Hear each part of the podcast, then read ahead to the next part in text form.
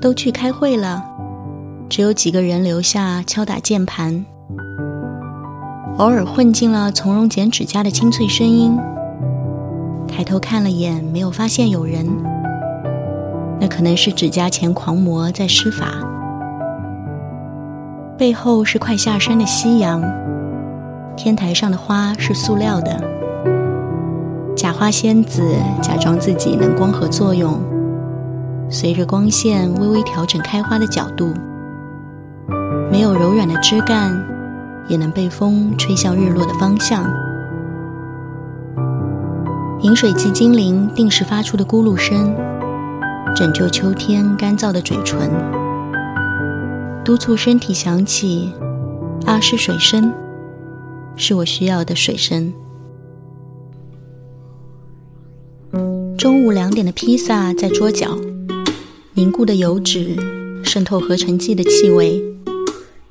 热腾腾的时候是唤醒饥饿的幽灵，冷静的时候是一块肥腻的抹布。说话太多，口干舌燥，想吃清新的甜。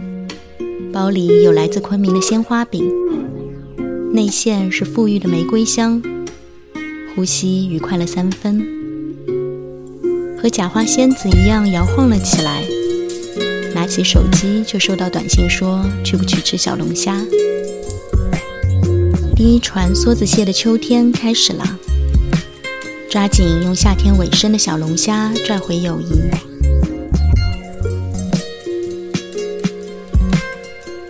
刷到的新闻在高温和台风之间切换，高温每次都是橙色预警，带着感叹号，是受不了忍耐到头的焦灼。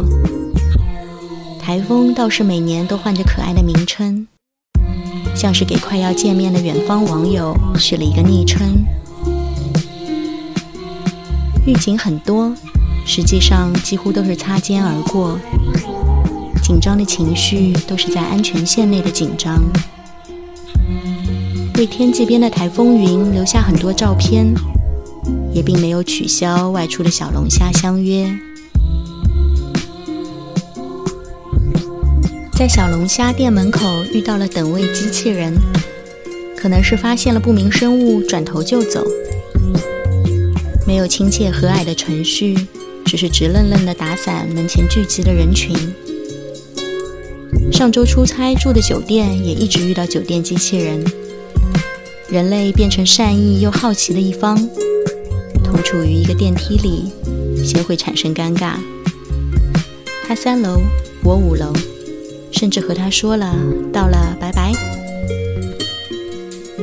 如果在走廊遇到，会放慢脚步，静悄悄地跟在他后面，怕走太快，他会忽然觉醒。停下来看向我，应该打招呼还是举起手来？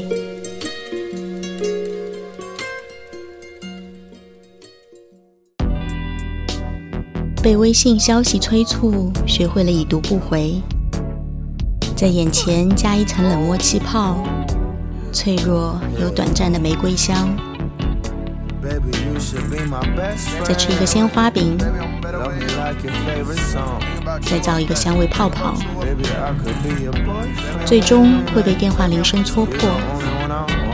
指甲钳的声音停止了，留下单调的键盘敲击，像闹钟稳定的滴答声那样，提醒又是毫无灵感的一天，远远还没有结束。一夜之间，蝉鸣消失了，脚步轻一点，眼影轻一点，香味轻一点，耳语轻一点，闻到了带荔枝味调和的花香，是活泼的甜，呼吸也轻了一点。周五的拥挤日程里，想象轻轻的降落，转一个圈。那就下一个五分钟融化时间，再见。